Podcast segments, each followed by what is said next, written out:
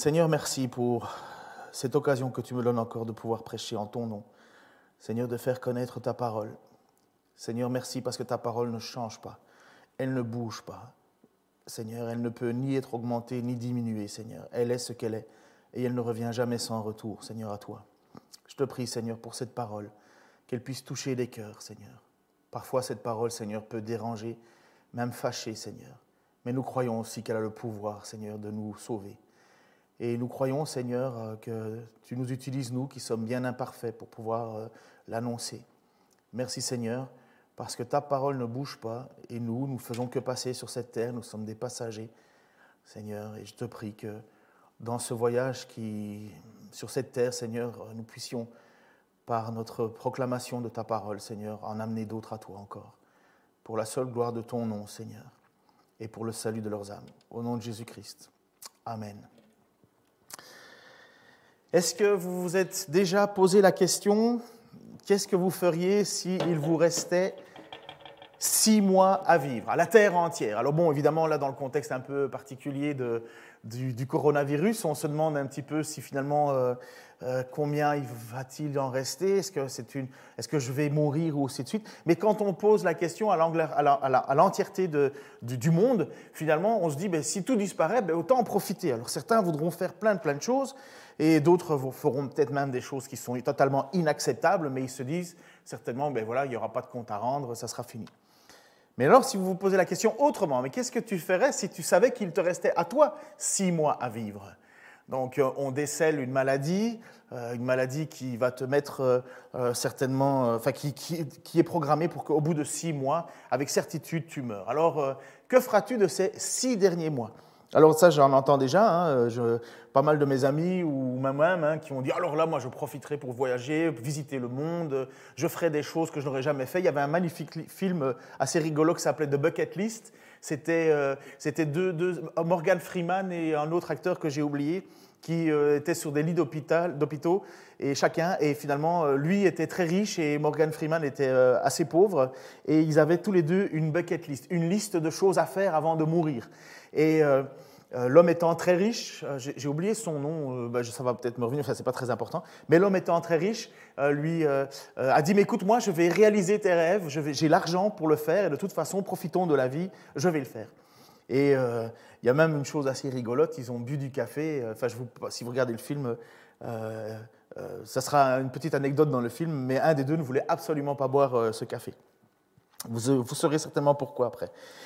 Mais Combien d'entre nous diraient, voilà, je sais qu'il me reste six mois à vivre, ce que je vais faire, c'est que je vais donner ma vie en rançon, je vais prendre la place d'un otage quelque part. Imaginons qu'il y aurait des otages euh, dans des pays, hein. bon, c'était pas, il n'y a pas encore longtemps, il y avait encore des, otages euh, en Afghanistan, il y en a certainement encore, des otages des FARC aussi, donc euh, prisonniers et est pris dans la jungle, euh, et vous vous dites, ben voilà, moi je vais aller donner ma vie en échange. Je vais, faire un échange standard entre lui et moi pour donner ma vie, puisque de toute façon je vais mourir, je vais donner ma vie pour cet otage afin que lui puisse être libéré. Mais si en même temps je vous dis, ok, d'accord, c'est magnifique ce que vous faites, et je trouve ça euh, exemplaire, mais sachez quand même que les otages pour lesquels vous allez donner votre vie sont euh, rempli de toutes sortes d'injustices. Donc, euh, vous allez certainement prendre votre place, mais voici la, question, voici le, portrait robot de cet otage. En fait, il, il est rempli de toute injustice, de mal, d'envie, de méchanceté. Ils sont pleins de jalousie, de meurtre, de querelles, de ruses, de malice. Ils lancent de fausses accusations et disent du mal les uns des autres. Ils sont ennemis de Dieu, insolents, orgueilleux, vantards, toujours prêts à imaginer de nouveaux méfaits. Ils sont rebelles à leurs parents. Ils sont inconstants, ils ne tiennent pas leurs promesses. Ils sont durs et sans pitié pour les autres. Est-ce que vous seriez encore prêt à donner les six derniers mois de votre vie en échange de cet otage? Ah, la question se pose autrement là. Hein. Des millions de personnes sont mortes pendant le conflit de la Deuxième Guerre mondiale. On pense à, 500, à 50 millions de personnes environ. Des soldats se sont battus pour la liberté, pour cette liberté que nous avons encore aujourd'hui. Mais si pour motiver les troupes, on leur avait dit, vous allez vous battre pour des gens qui sont remplis de toutes sortes d'injustices, de mal, d'envie, de méchanceté, ils sont pleins de jalousie, de meurtre, de querelles, de ruses, de malice, ils lancent de fausses accusations, ils disent du mal des uns des autres, ils sont ennemis de Dieu, insolents, orgueilleux, vantards, toujours prêts à imaginer de nouveaux méfaits, ils sont rebelles à leurs parents, ils sont inconstants, ils ne tiennent pas leurs promesses, ils sont durs et sans pitié pour les autres. Debout, bataillon, allons nous battre pour les libérer? À votre avis, est-ce que ces militaires seraient vraiment enclins à donner leur vie pour eux? Est-ce que toi, jeune homme de 20 ans, serais prêt à priver sa mère de son fils pour donner sa vie, pour libérer ce genre de personnes? Est-ce que tu ferais de ta femme une veuve pour libérer ce genre de personnes? C'est tellement difficile de faire cela. L'apôtre Paul le savait, il l'a dit dans le Romain chapitre 5, verset 7. À peine mourrait-on pour un juste, peut-être accepterait-on de mourir pour quelqu'un de bien. Et pourtant, voilà, le symbole absolu de la Pâque, que nous célébrons ce matin, c'est le plus beau et le plus parfait des amours pour nous. Mais voici comment, Romains chapitre 5, verset 8, mais voici comment Dieu nous prouve son amour envers nous. Alors que nous étions encore pécheurs, Christ est mort pour nous. Et ce que je vous ai lu, que au sujet de ces gens qui sont prêts à, euh, qui, commettent toutes sortes de mal, euh, de méchanceté, de jalousie, en fait, c'est la définition du pécheur, de ce qu'est être péché. Alors, on n'a pas. Une personne, j'espère, ne, ne, prend pas tout ça sur lui, n'a pas tous ces péchés-là, mais orgueilleux, bah oui, ça je ne peux pas nier euh, de l'avoir été. Vantard, oh, demandez à certains de mes amis, ils pensent que je passe mon temps à me vanter. Il y en a d'autres qui pourront dire que, ou mes propres parents diront que j'ai été rebelle et c'est vrai.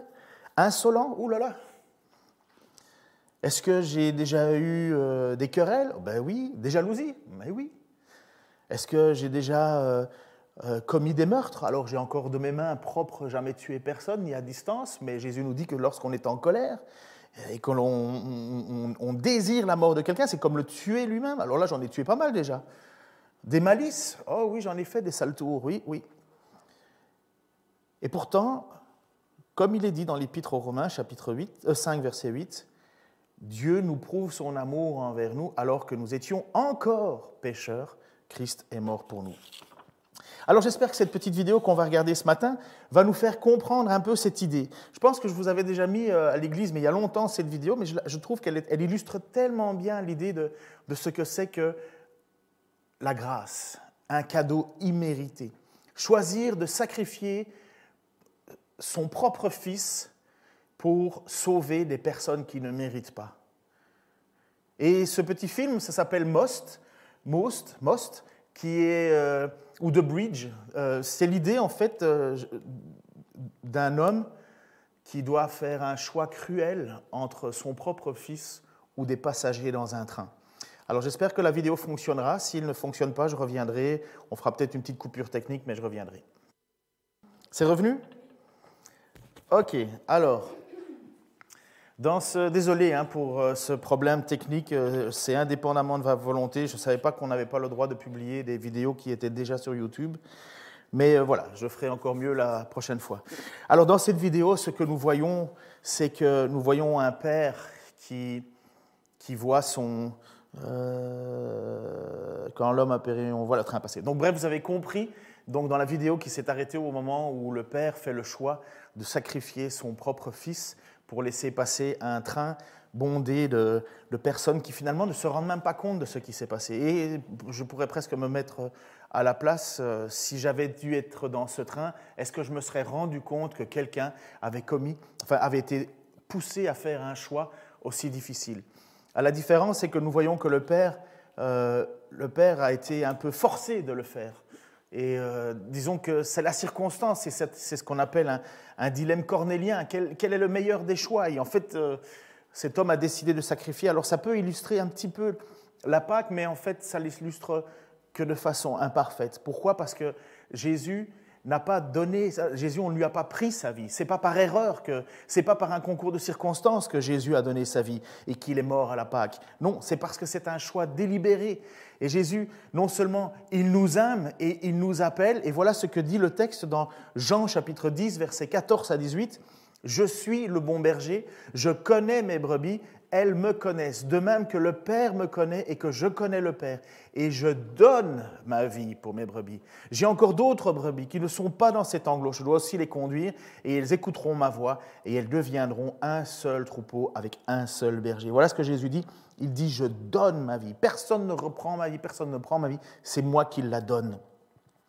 On voit en même temps que ce berger, c'est le bon berger, c'est celui qui, qui, entoure. Pour celui qui s'y connaît un petit peu euh, en mouton, à part juste les manger, mais pour celui qui s'y connaît, des moutons, c'est un, un, animal grégaire. En fait, c'est un animal, c'est idiot, un, mouton, c'est vraiment idiot. Ça a besoin de. C'est innocent, ça, ça, ça, se perd facilement, euh, euh, ça va un peu n'importe où, ça n'a pas. c'est totalement peureux dans le sens, et en même temps, c'est c'est pas autonome, ça a besoin d'être encadré. Et voilà ce que Jésus dit. Il dit que lui, il est le bon berger. Il est celui qui est capable de, s'occuper convenablement de, nous. Et il dit qu'il connaît ses brebis. Mais ça, c'est incroyable. Ben, je ne sais pas si vous imaginez, mais Jésus qui donne cette image hein, en disant je suis le bon berger, il y a sept je suis. Pour ceux qui aiment bien le grec, ça s'appelle égoïmie, moi je suis. Jésus a dit qu'il était le bon berger, la porte, la lumière. Euh, il en a encore dit d'autres. Je suis la, euh, le chemin, la vérité et la vie. Et il y a encore d'autres choses, mais voilà ce que Jésus dit. Il dit, je suis le bon berger. Et justement, il dit que ce bon berger, il vient pour donner sa vie pour nous. Quelle, grâce. En même temps, un, berger, c'est quelqu'un qui protège, c'est quelqu'un qui met dans son enclos, qui veille à ce que s'il y a des, loups autour ou quoi que ce soit, il va, il va les chasser, il va, sa présence va déjà éviter euh, pas mal de problèmes comparativement alors à d'autres qui sont des brebis aussi, qui n'entendent pas sa voix, qui sont livrées à elles-mêmes, qui n'ont personne pour les protéger, qui n'ont personne pour, à part eux-mêmes, qui n'ont personne pour intercéder pour eux, qui n'ont personne qui va donner leur vie pour elles, personne qui serait prêt à sacrifier son fils pour que le train ne déraille pas.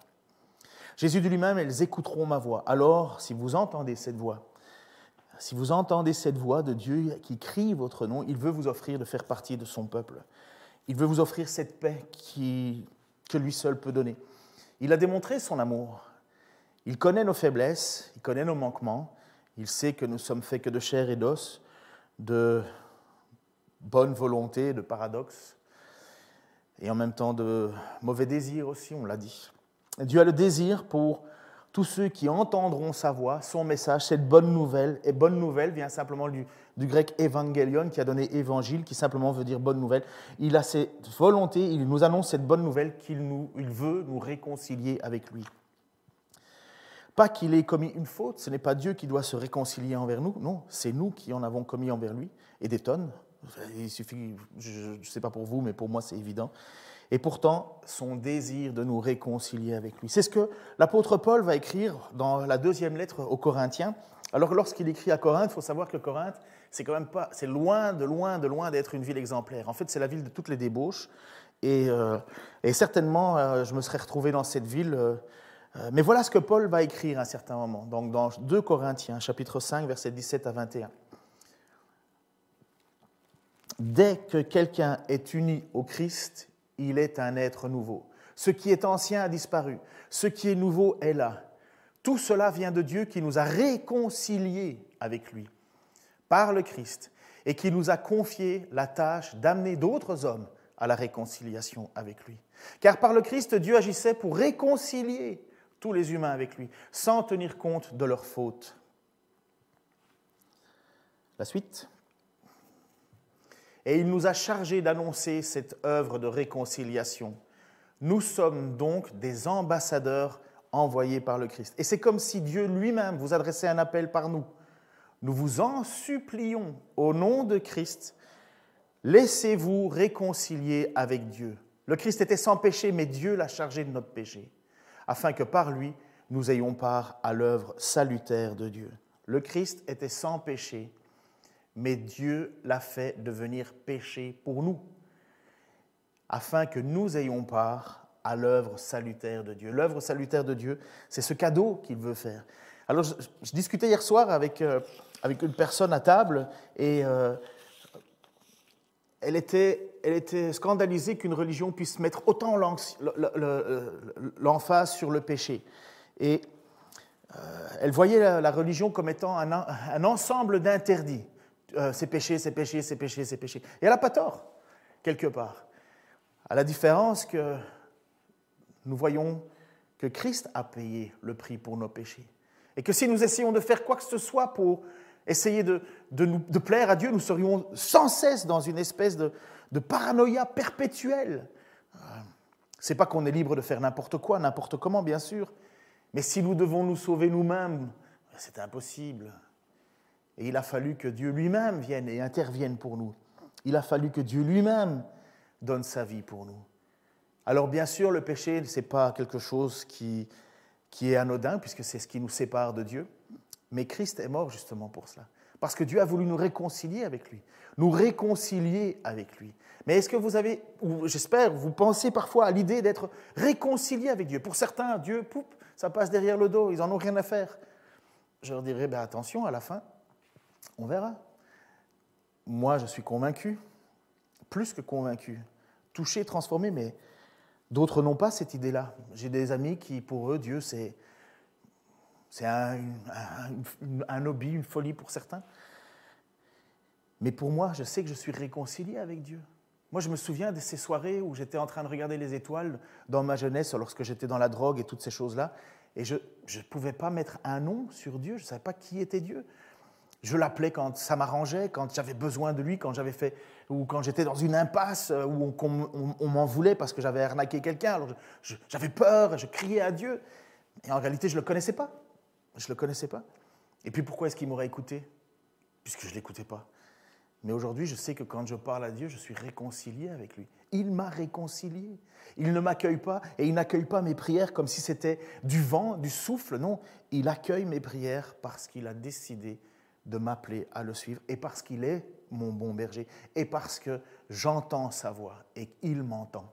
Lorsque je parle à Jésus-Christ, je sais que je parle à Dieu n'est pas qu'il va faire ma volonté, il va faire sa volonté. Mais à un certain moment, un des apôtres a dit à Jésus, mais montre-nous Dieu et cela nous suffirait. Pour croire, montre-nous Dieu et cela nous suffit. Et Jésus a dit cette parole, mais ça fait tellement de temps que je suis avec vous et tu ne m'as pas encore reconnu. Reconnaître Jésus-Christ, c'est reconnaître Dieu, c'est reconnaître la troisième personne de la Trinité, c'est Dieu le Fils et il a décidé de marcher avec nous et il a fait ce don de la vie pour nous. Alors Paul continuera encore à écrire à ces Corinthiens. Il continuera à leur dire des vérités. Il va leur dire à un certain moment que cette espérance de la résurrection que l'on prêche ce matin et que l'on vit maintenant en tant que chrétien, euh, s'il n'y a pas une fête plus chrétienne que toutes les autres, c'est pas Noël, c'est rien d'autre que la Pâque. La Pâque, la résurrection de Christ. Ça, c'est, la seule fête chrétienne qui, selon moi, a toute sa force. Ça ne veut pas dire qu'on nie les autres, mais s'il y en a bien une parmi tant d'autres, c'est ça qui fait la différence. Pourquoi est-ce que je peux avoir foi en Jésus-Christ? Pourquoi est-ce que je peux avoir foi dans le fait que Dieu me pardonne de mes péchés? Parce que Jésus est ressuscité. La mort est vaincue. La mort est vaincue. La mort est vaincue. Et voilà ce que dit un certain moment l'apôtre Paul, justement, au chapitre 15 de sa première épître aux Corinthiens, versets 1 à 9. Frères, je désire vous rappeler maintenant la bonne nouvelle que je vous ai annoncée. Donc c'est chapitre 15. Attendez, ah, je vais un petit peu trop vite. Non, mais je vais prendre, la suivante, Denis, donc dans l'affichage, chapitre 15, versets 1 à 9. Frères, je désire vous rappeler maintenant la bonne nouvelle que je vous ai annoncée que vous avez reçue et à laquelle vous êtes fermement attachés. C'est par elle que vous êtes sauvés. Si vous la retenez telle que je vous l'ai annoncée, autrement vous auriez cru inutilement. Je vous ai transmis avant tout cet enseignement que j'ai reçu moi-même. Le Christ est mort pour nos péchés tel que euh, le Christ est mort pour nos péchés, comme l'avaient annoncé les Écritures. Il a été mis au tombeau et il est revenu à la vie le troisième jour, comme l'avaient annoncé les Écritures. Il est apparu à Pierre et puis aux douze apôtres. Ensuite, il est apparu à plus de 500 de ses disciples à la fois. La plupart d'entre eux sont encore vivants, mais quelques-uns sont morts. Ensuite, il est apparu à Jacques, puis à tous les apôtres. Enfin, après, après eux tous, il est aussi apparu à moi, bien que je sois pareil à un être né avant terme je suis en effet le moindre des apôtres. À vrai dire, je ne mérite même pas le nom, euh, même pas d'être appelé apôtre, car j'ai persécuté l'Église de Dieu. Mais l'apôtre Paul donc, nous dit cette chose-là, cette vérité. Elle nous dit que Christ avait prévu toutes ces choses-là. Dieu avait prévu toutes ces choses-là. Il avait prévu de mourir à la croix. Il avait prévu de ressusciter le troisième jour. Il avait prévu, c'était écrit. Et puis, il, est apparu à plus, à, des apôtres. Il est apparu à plus de 500 personnes. Euh, amusez-vous à, lire le texte. Parfois, certains disent que c'est des hallucinations qu'ils ont eues. Mais honnêtement, 500 personnes ont la même hallucination, ça ne devient plus trop une hallucination. Ce n'est pas, un mot facile à dire, ça. Mais en même temps, et c'est ce que je voulais dire, donc euh, Denis, prépare-toi à revenir sur l'image de 1 Corinthiens, chapitre 15, versets 44 à 57. Je fais jongler mon fils avec l'ordinateur. La mort est vaincue la mort est vaincue. Mais ça, c'est quelque chose de, phénoménal. Mais qui a vaincu la mort? Alors oui, on va mourir. Je ne suis pas immortel, et tant mieux, hein, parce que je voudrais bien être euh, immortel, mais en meilleure santé, et moins gros, si c'est possible. Mais on pas, je ne suis pas immortel de façon terrestre, et c'est ce que l'apôtre Paul va l'écrire. Mais je suis immortel spirituellement. Je sais que mon âme sera dans la présence de Dieu, et qu'un un jour, je serai ressuscité, et j'aurai un corps de résurrection parfait. Je ne sais pas à quoi ça va ressembler, mais j'espère mieux que Superman. Mais le corps que nous allons avoir est un corps qui, qui ne ressemble pas à ce que nous vivons aujourd'hui. Et voilà comment l'apôtre Paul tente d'expliquer aux Corinthiens. Alors, écoutez ce que l'apôtre Paul explique aux Corinthiens sur ce que veut dire être un corps ressuscité. Ce que l'on enterre, c'est un corps doué de la seule vie naturelle. Ce qui revit, c'est un corps dans lequel règne l'Esprit de Dieu. Aussi vrai qu'il existe un corps doté de la seule vie naturelle, il existe aussi un corps régi par l'Esprit. L'Écriture ne déclare-t-elle pas le premier homme Adam devint un être vivant, doué de la vie naturelle Le dernier Adam est devenu, lui, un être animé par l'Esprit, communique la vie Mais ce qui vient en premier lieu, ce n'est pas ce qui appartient au règne de l'Esprit, c'est ce qui appartient à l'ordre naturel. Ce qui appartient au règne de l'Esprit ne vient qu'ensuite. Le premier homme, formé de la poussière du sol, appartient à la terre. Le second homme, appartient au ciel. Or, tous ceux qui ont été formés de poussière sont semblables à celui qui a été formé de poussière. De même aussi, ceux qui appartiennent au ciel sont semblables à celui qui appartient au ciel.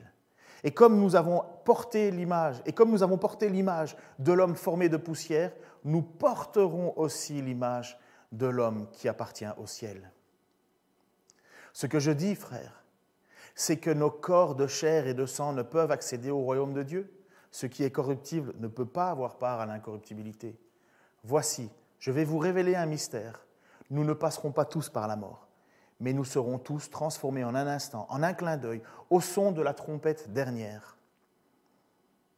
Car lorsque cette trompette retentira, les morts ressusciteront pour être désormais incorruptibles, tandis que nous, nous serons changés. En effet, ce corps corruptible doit se revêtir d'incorruptibilité et ce corps mortel doit se revêtir d'immortalité.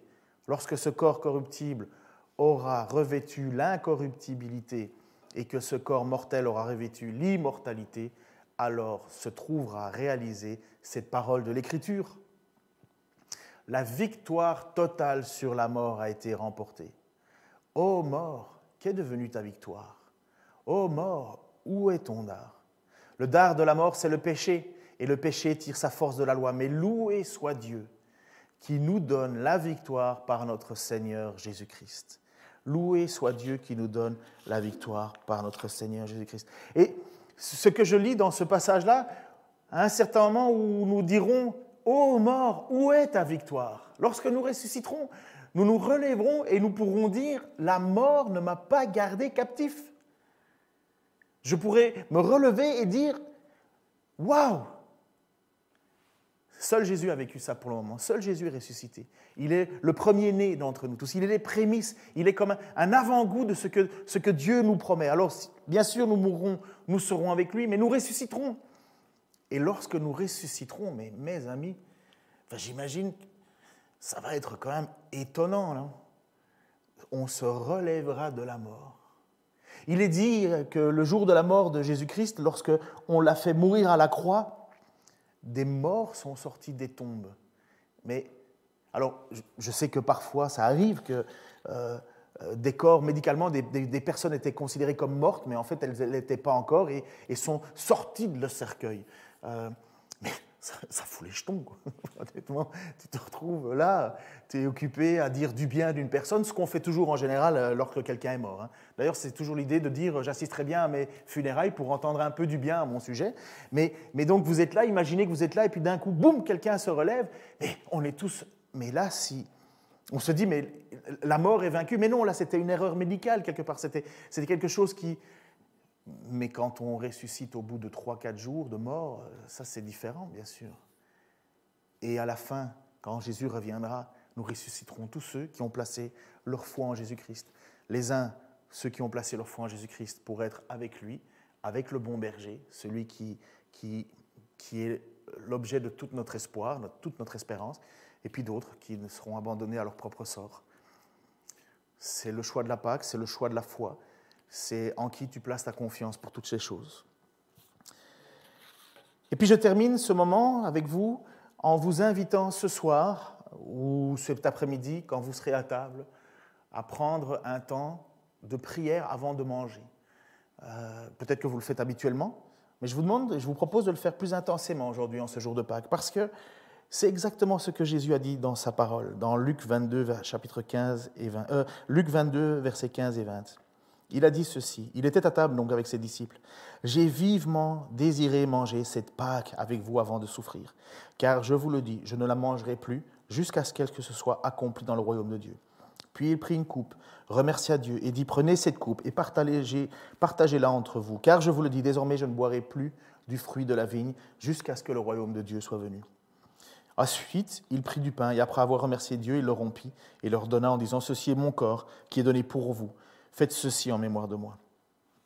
Et le texte nous dit qu'après le souper, il prit de même la coupe et la leur donna en disant, cette coupe est la nouvelle alliance en mon sang qui est versé pour vous.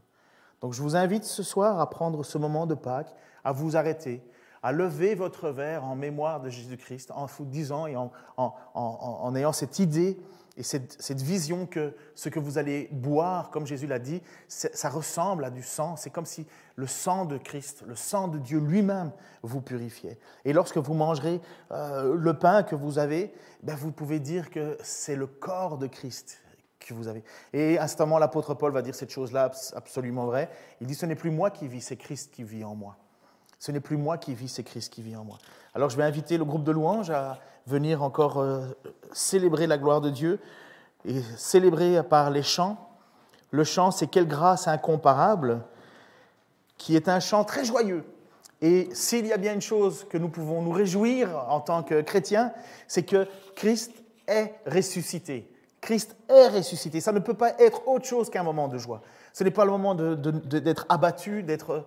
Non, la mort est vaincue la mort est vaincue. Seigneur, merci pour ta grâce envers nous.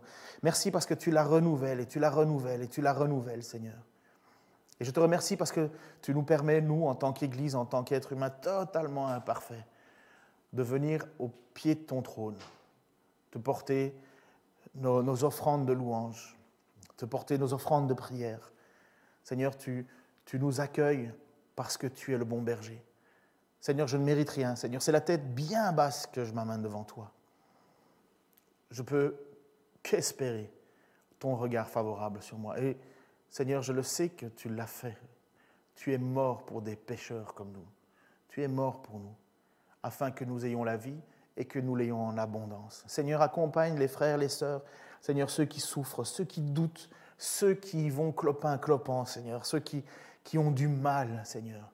Rappelle-leur cette chose absolue, la mort est vaincue. Au nom de Jésus-Christ. Amen.